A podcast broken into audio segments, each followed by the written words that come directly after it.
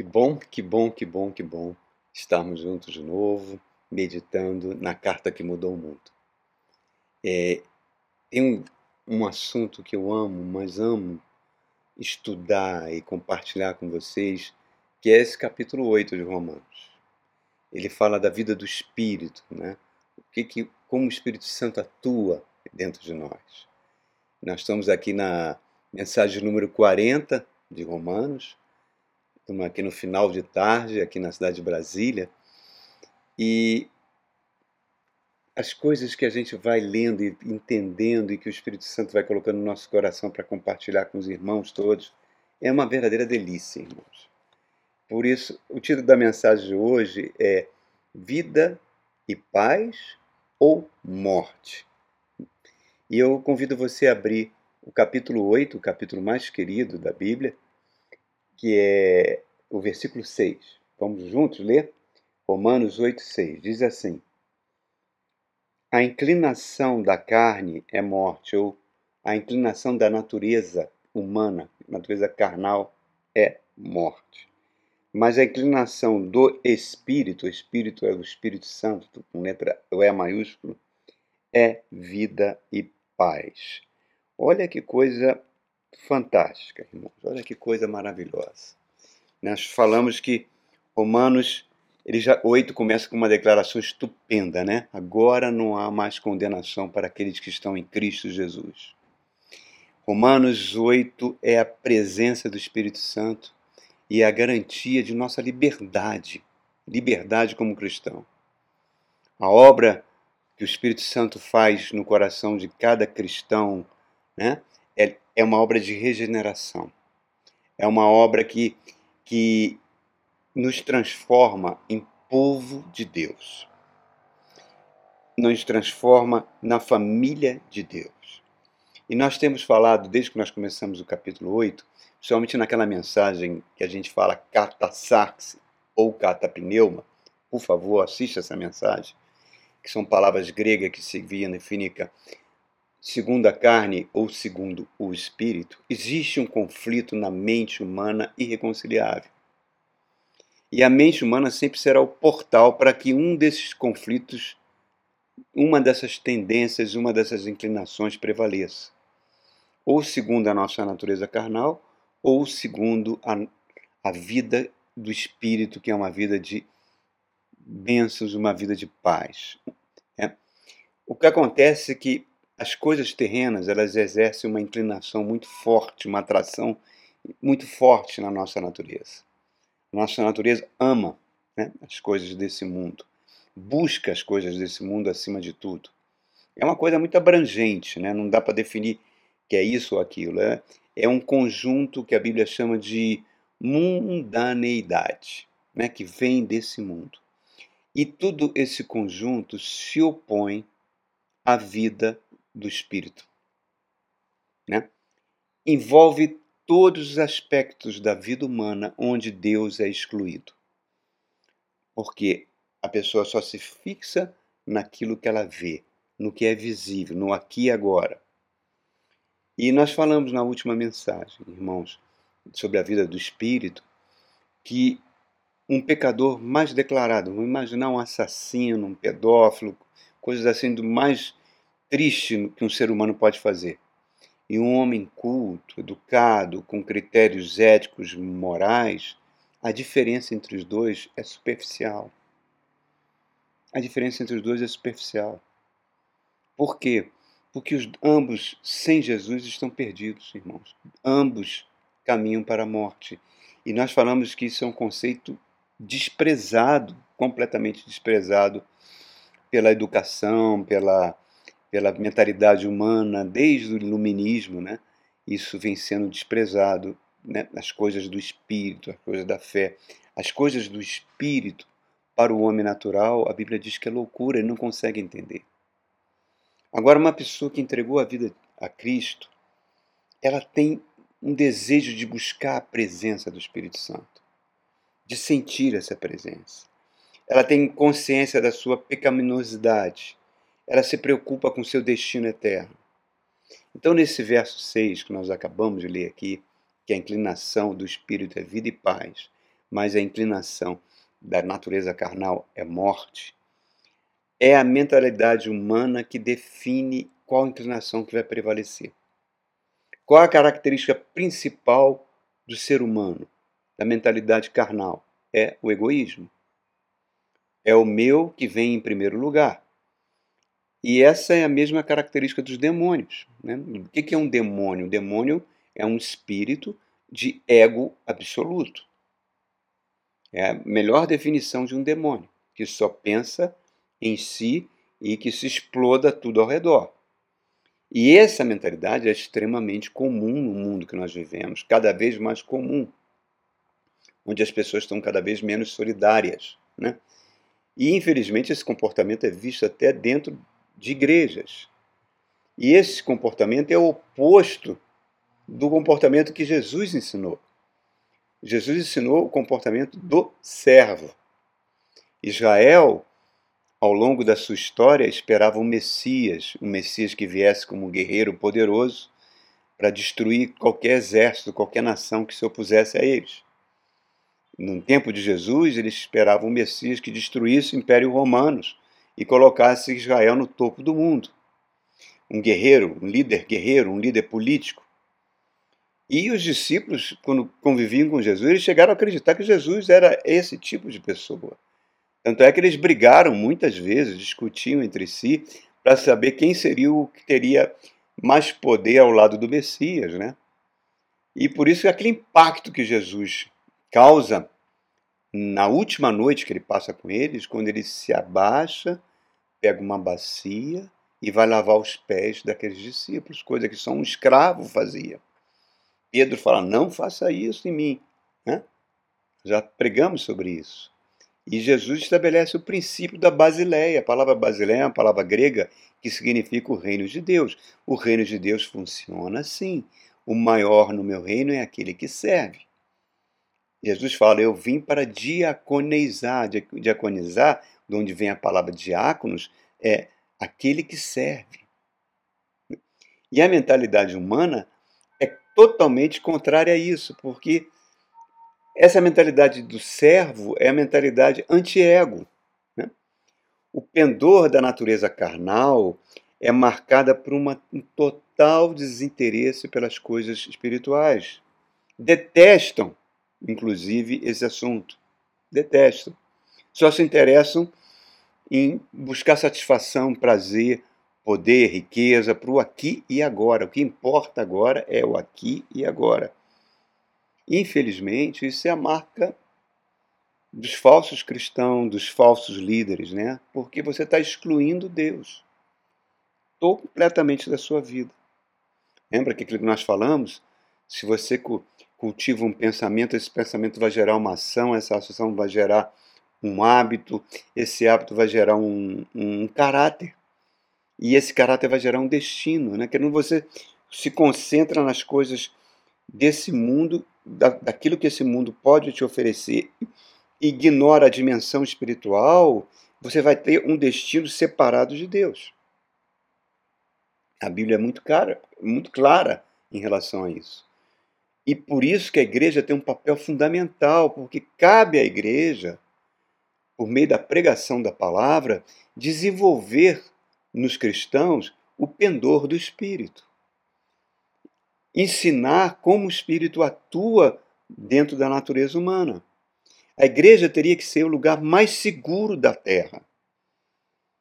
A igreja, mas para que isso ocorra, ela não pode ter máscaras, não pode ter pendores políticos, pendores fome por dinheiro, por poder ou por grana, quando é porque senão ela vai se desviando cada vez mais da pregação da palavra, não importa que ela seja uma igreja milionária com milhares de membros, com canais de televisão, nas rádios, YouTube, não importa, isso não tem nenhuma importância para Deus.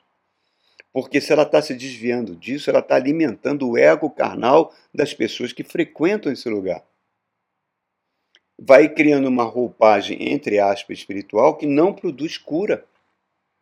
Por quê? A pessoa continua com seus velhos vícios, com seus velhos hábitos. E aquela igreja vai se tornar aquilo que Jesus fala de algumas igrejas lá no livro do Apocalipse. ela vira uma sinagoga de Satanás. Por isso que um dos dons mais preciosos que o Espírito Santo fornece para um cristão é o dom de discernimento de espírito. Não tem glamour, é um dom individual, discreto, não torna ninguém popular, mas é um dom fundamental, porque você vai ver se aquela palavra que está sendo pregada no púlpito daquela igreja é uma palavra que realmente é uma palavra de Deus. Então é fundamental para o cristão. E, e, e, esse dom ele não, ele não é dado logo no início da vida cristã, é, é dado à medida que você caminha com Jesus. Né? Lembra daquela história da fila de oração do Ano Novo, naquela igreja que eu contei, que o pastor fez duas filas? Quem queria oração para receber uma bênção espetacular que está pedindo a Deus e nunca recebeu, ficasse numa determinada fila que alguns pastores iam orar. E a outra fila era quem queria para o ano que ia iniciar ter o caráter de Cristo. Só duas pessoas foram para aquela fila. Isso mostra, irmãos, é, o valor, o valor da vida espiritual, infelizmente, hoje, na vida de muito cristão. Esse pendor para a carne, essa inclinação carnal, para a nossa natureza carnal, ela aliena as pessoas de Deus impossibilita uma comunhão neste mundo e também uma comunhão no próximo mundo na presença de Deus. Não, não confundem, irmãos, com comunhão com Deus, comunhão com, com os irmãos, com multidão. Isso não tem nada a ver uma coisa com a outra. E outra coisa que nós sempre estamos falando, a cultura humana acaba funcionando como uma barreira para a ação de Deus. Aquilo que é, é tem importância para o mundo às vezes, abominação diante de Deus. E muitas vezes gera comportamentos satânicos que as pessoas, muitas vezes dentro das próprias igrejas, consideram como normal. Aí, os últimos anos, onde a política entrou na igreja e transformou, muitas igrejas foram transformadas em currais eleitorais de bancadas evangélicas que são eleitas. Então, isso mostra que um completo desvio da função da palavra de Deus, que é produzir o pendor do Espírito Santo, que vai produzir no nosso viver vida e paz, vivos para Deus. Romanos capítulo 6, verso 11, considere-se morto para o pecado e vivo para Deus. O que, que significa vivo para Deus? Está atento a uma realidade espiritual que não veio que muitas vezes não é visível, por meio da fé. Irmãos, no nosso viver não, não, não existe coincidências. Você pode até achar que existe Jesuscidências. Por quê? Porque nós somos nômades aqui nesse planeta. E se a gente tem sede de Deus, como os beduínos em Israel, né, que são nômades ali, e se nós somos reconciliados com Deus pelo sangue de Cristo, nós vamos experimentar a paz com Deus. A alegria do Senhor é a nossa força. E se nós temos paz com Deus, nós vamos ter paz com o nosso próximo. Nós vamos desfrutar da integração e de harmonia que vem dessa comunhão com o Espírito Santo. Isso não tem nada a ver com uma igreja politizada e viciada em fake news, irmãos, como, como muitas estão ficando nos últimos anos. Os cristãos precisam ser convencidos para que o Espírito Santo possa produzir esse tipo de santidade, ser um processo natural em nós. Eu amo esse assunto, irmãos. Ele não é um assunto teórico, ele é um assunto prático mesmo para nossas vidas. É um processo. Porque senão, irmãos, aquilo que a Bíblia fala em Romanos 8, o pendor da carne é inimizade contra Deus. Eu entro num processo de animosidade contra Deus.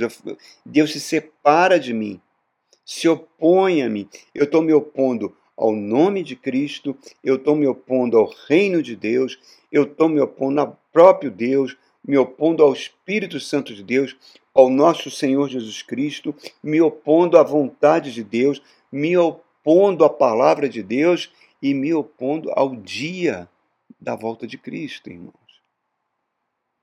E pior, por isso que você vê tantas pessoas que se dizem crentes que têm raiva dos padrões de Deus.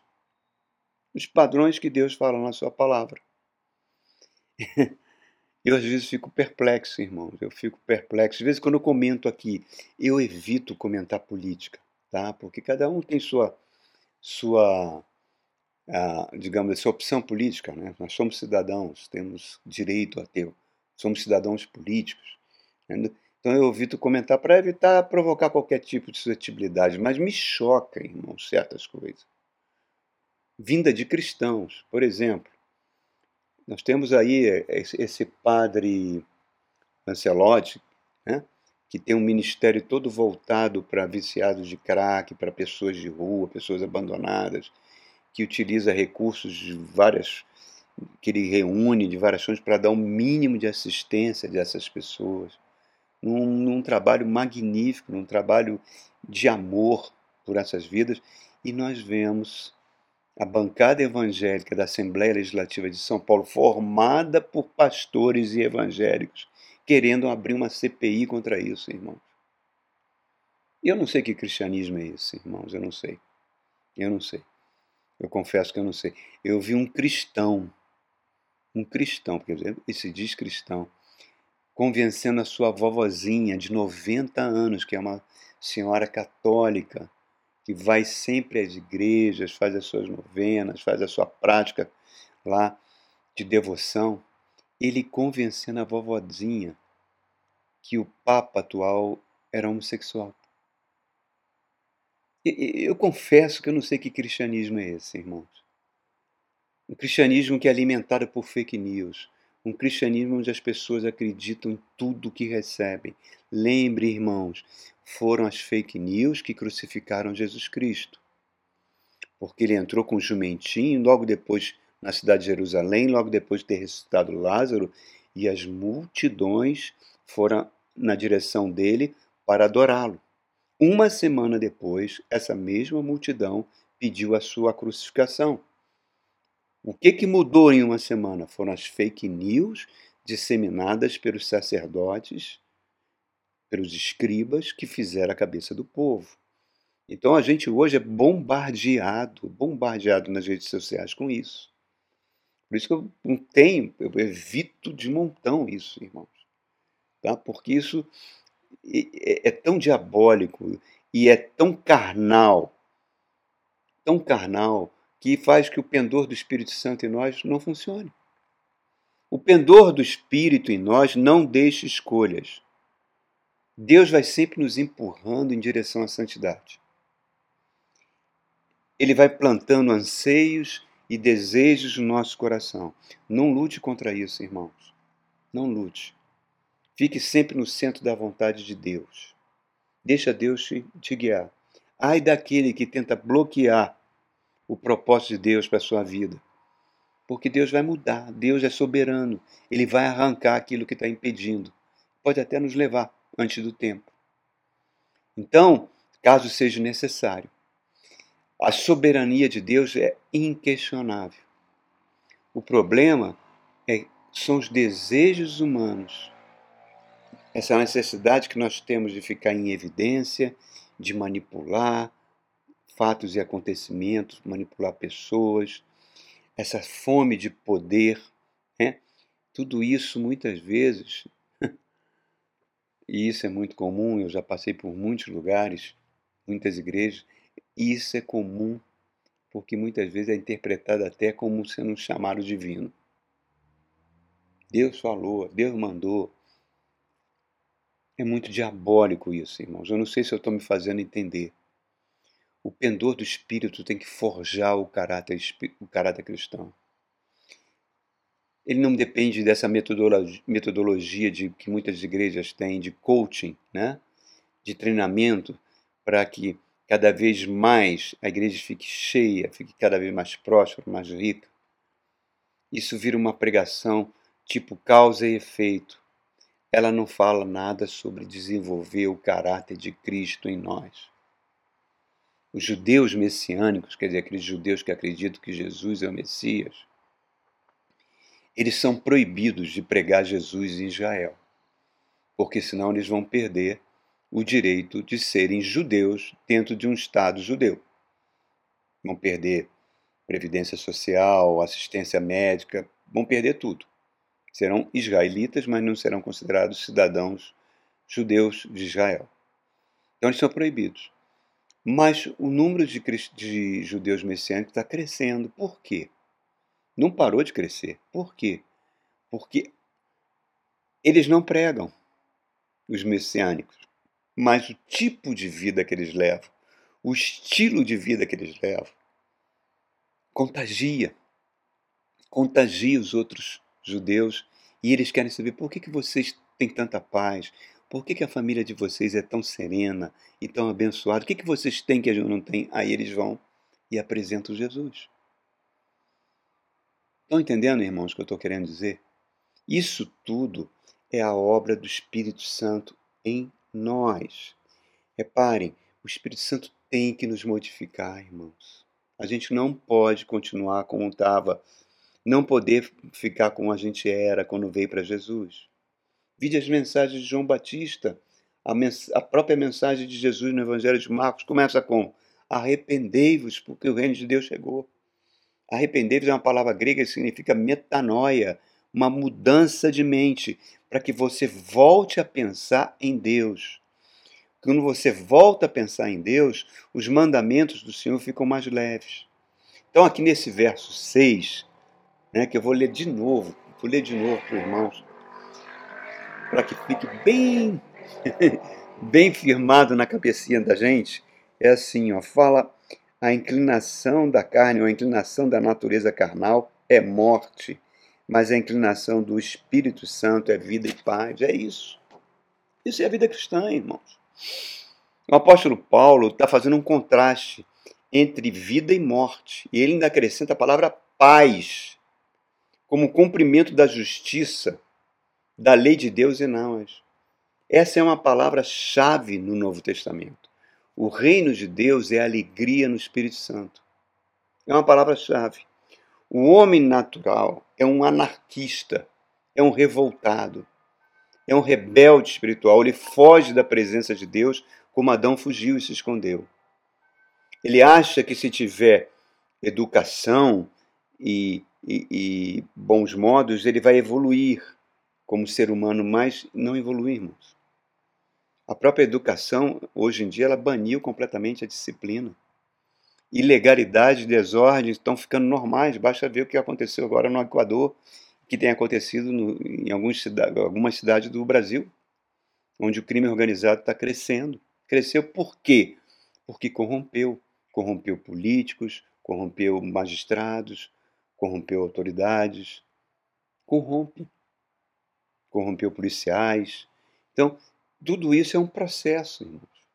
É um processo diabólico de caos. Nós estamos caminhando para isso. A intranquilidade e a insatisfação são características da vida de pecado. Em, em Eclesiastes, Salomão escreve aquele livro com um homem que experimentou de tudo na vida. E ele queria concluir se era possível viver sem Deus. E ele fala, é vaidade das vaidades. Os padrões mudaram. Né? Hoje não temos mais o tempo de Eclesiastes. Mas as verdades continuam as mesmas. O cristão continua sendo um peregrino e forasteiro em uma terra estranha. Nós estamos voltando para nossa casa. Esse mundo é governado pelo pecado, é governado pela maldade, é governado pelo diabo. Nós estamos no centro do furacão. O centro do furacão é um lugar de calmaria, é um lugar de vento zero.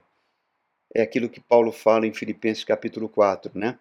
Não se, não se inquiete com coisa alguma. Nós sempre. Agora, o nosso conflito vai continuar. É o conflito contra a nossa natureza pecadora, carnal, que a gente chama de sarx, né? Kata sarx, e o conflito com a nossa nova natureza espiritual que foi regenerada pelo Espírito Santo, que nós estamos chamando de catapneuma.